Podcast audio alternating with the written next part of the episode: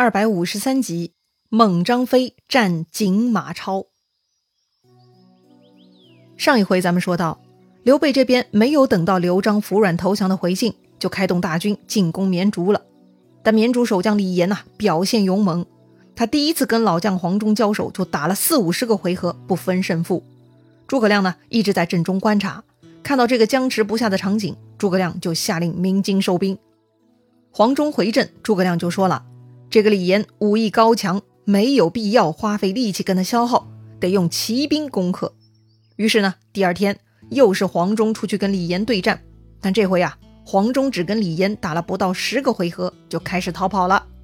李严呢不知是计，他以为啊黄忠年纪大了，第二天打不动了，所以李严对黄忠是紧追不舍，跟着黄忠啊就来到了山谷之中。来到山间，李严突然醒悟，发现不对头了。于是呢，李严勒马停军，准备撤退。但是他一回头啊，就发现魏延带领一彪军马拦住了自己的后路。哎呀，真的中计了！就在这个时候，山上有人喊话了：“李将军，此处两边埋伏着强弓硬弩，如果你不肯投降，我们就要为庞士元报仇了。”说话的人呢，正是诸葛亮。是啊。庞士元嘛，就是庞统了。庞统就是被埋伏在山林里头的弓弩手给活活射死的呀。诸葛亮呢，这就是在震慑李严。前有魏延，后有黄忠，两边还有弓弩手。你李严嘛，要么投降，要么就被刘坚射死。哎呦，这种情况嘛，除非李严是个死忠分子啊，只要是头脑清醒的人，自然会投降的。李严呢，也没有多纠结，就下马投降了。这样一来啊。李严手下所有人也都被保全了，没有一个人受到伤害，算是兵不血刃，和平收编了。刘备很高兴啊！诸葛亮第一天考察人才，第二天呢就把人才给招募过来了，效率那是杠杠的呀。刘备呢跟诸葛亮的配合是十分默契，诸葛亮弄来人才，刘备啊就善待人家，拉拢人心。这么一来呢，李严自然甘心为刘备效力了。李严告诉刘备。这个绵竹守将费观虽然是刘璋的小舅子，但费观呢跟自己的关系更密切。李严是有信心说服费观来投降的，这样就不必要兵戎相见了嘛。刘备嘛求之不得，他呢就想和平解放西川，于是啊就让李严去招降费观了。果然李严也没有说大话，他成功说服了费观，费观呢开门投降了。于是刘备大军顺利入驻了绵竹。那么接着呢，就要商议下一步进去成都的行动计划了。但就在此时，忽然刘兴探马发来紧急军报，说东川张鲁派遣马超、杨柏、马岱领兵来攻打嘉门关了，孟达、霍峻要守不住了，需要刘备赶紧派人去援助啊！哎呦，要去打马超啊！马超的本事嘛，大家都听说过了，那可是第二个吕布，不能轻敌呀！诸葛亮估计呢。能够对抗马超的，也就是张飞、赵云了。此时赵云呢，还在外头招降安抚，没有回来。张飞嘛，倒是已经回到绵竹了。那么就派张飞去呗。不过马超实在太厉害了，为了防止张飞掉以轻心，诸葛亮呢故意搞了一个激将法，刺激张飞，提振他的士气。哈，这天张飞听说马超来攻家门关，他就急冲冲地闯进刘备大帐，咋咋呼呼嚷嚷着要辞别大哥去打马超。当时诸葛亮呢也在大帐中，但是他假装没有听见张飞的话，而是故意啊向刘备推荐关羽。诸葛亮说呀：“如今马超侵犯关隘，无人可敌，除非去荆州把关云长调过来，才能与之对敌呀。”哎呀，这话张飞听了不高兴了，他立刻打断诸葛亮：“军师为什么小看我？当年长板桥。”我一个人挡住曹操百万之兵，还怕马超一介匹夫吗？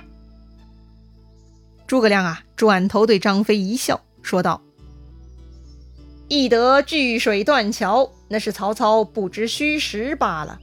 如果他知道虚实，将军怎么会没事呢？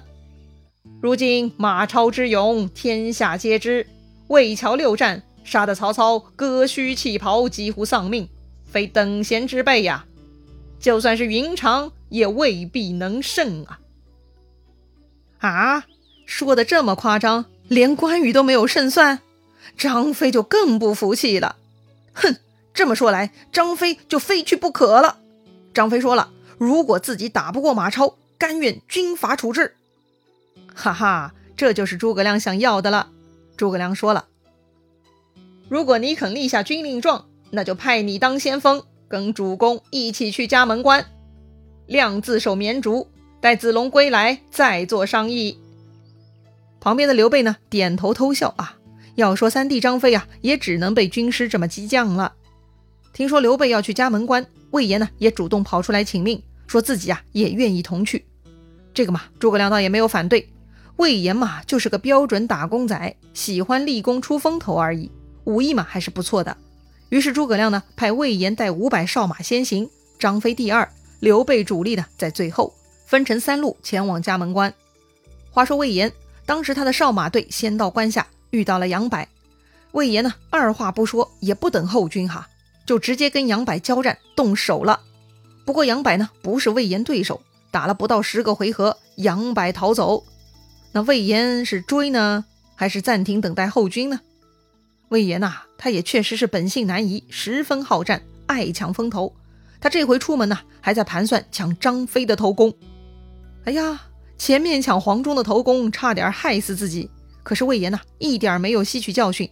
这回啊，他率先来到嘉门关，魏延是兴冲冲的就想大显身手，也不管自己只有五百人的小队伍这样的现实问题哈，他就跟着追杨柏去了。结果呢，追到半路，魏延被一彪军马给拦住了。为首一将呢是马岱，但魏延不认识他。看对方啊，年轻威武，魏延以为啊，那个人就是马超。于是魏延呢，不再追赶杨白，而是一心对付眼前这位他以为的马超了啊。当时呢，他们俩对打了不到十个回合，马岱败逃，魏延呢就跟着紧追。结果马岱那就是个假动作，在魏延追赶自己的半路上，马岱一个回身，突然放出一支冷箭，射中了魏延的左手臂。哎呀，魏延中箭，才知道自己上当了。算了。魏延也不敢再追了，就赶紧往回跑了。魏延逃跑嘛，马岱就回头再来追赶魏延，一路呢就追到了家门关下。但这个时候，张飞已经到了家门关，他看到魏延中箭受伤，自然来救。张飞呢对跟上来的马岱大喝：“你是何人？先通姓名，然后厮杀。”马岱就回答了：“我乃西凉马岱是也。”马岱，无名小辈，听都没听说过。张飞就说了：“你原来不是马超，快回去！你不是我的对手。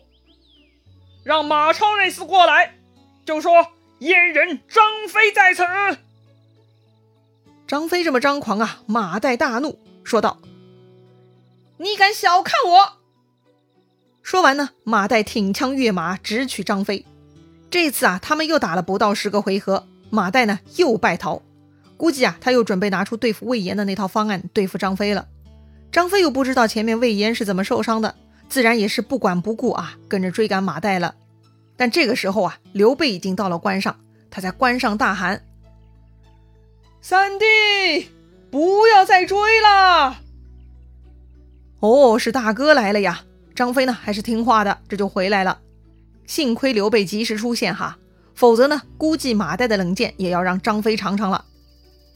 到了第二天一大早，关下鼓声大震，原来呀，马超带兵过来了。刘备呢，跑到关上向下观察，看到对面门旗下面，马超是狮盔兽带，银甲白袍，持枪纵马，那是仪表非凡，人才出众啊！哎呀，刘备呢是忍不住赞叹：“人言锦马超。”果然名不虚传呐！锦马超，锦呢是锦绣的锦，这个字啊，既体现了马超外貌衣着锦绣漂亮，又体现了马超的仪表气场，那是英姿勃发，相貌堂堂啊！哎，那就是个勇猛的美男子形象啊！看到马超这副得瑟的样子，张飞才懒得欣赏，他一心啊要下去跟马超对战，但刘备呢却按住了张飞，说要避其锐气。要知道啊，前一天是张飞自己说的，让马岱去把马超叫过来。所以马超今天过来呢，就嚷嚷着要跟张飞对打。张飞呢也猴急猴急，想跟马超交手。可是啊，三番五次，刘备呢就是不同意，不让张飞出战，一直是闹到了下午。刘备再看马超阵中人马都开始疲惫了，就挑选了五百个骑兵，带上张飞一起冲下关来。哎呦我去！马超这边都喊破嗓子，累了大半天了，总算张飞他们下来了。马超呢也算潇洒，他举起手中长枪，向后一招，令自己的军队向后退了几十米，腾出地方给张飞他们。然后呢，双方军马全部站定，就开始交流了。张飞啊，挺枪出马，冲着马超大喊：“认得燕人张翼德吗？”马超呢，很不客气，回道：“我家世代公侯，怎么会认识村野匹夫？”哎呀，这话很过分呐！张飞很生气，立刻拍马冲了上去。马超呢，也几乎同时冲向阵中。他们呀。一黑一白就开始对战了。要说马超呢，果然厉害啊！他跟张飞对打了两百多个回合，还是不分胜负。哎呀，旁边刘备看着是不由赞叹呐：“真虎将也！”看着他们僵持很久，张飞不占上风，刘备呢有些担心了，就下令鸣金收兵。当然，马超也不占上风，此刻也累了啊。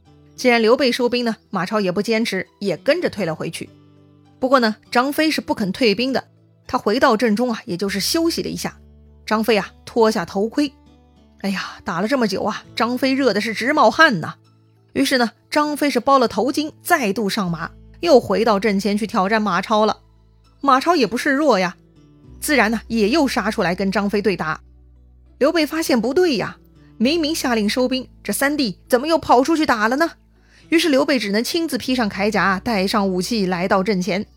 这个时候呢，张飞跟马超又打了一百多个回合了，但是啊，这两个人却是越打越精神，完全是不知疲惫呀。哎呀，估计一时半会儿还是分不出胜负的。于是呢，刘备又一次下令鸣金收兵，两人呢这才分开退回各自阵营。这个时候啊，天色已晚，刘备呢就劝张飞，今天先退回关上，明儿个再战吧。但是张飞居然呐死活不肯，他不打败马超，张飞是睡不着了。张飞呢这就嚷嚷着要让人多点火把，要安排夜战。嘿，这事儿新鲜了，咱们读故事到现在啊，还第一次出现这种要晚上点着火把继续主将单挑的情况了。晚上作战嘛，通常要么是偷袭，要么就是双方乱军厮杀。这种点火单挑该怎么打呢？马超也愿意吗？这事儿啊，下一回咱们接着聊。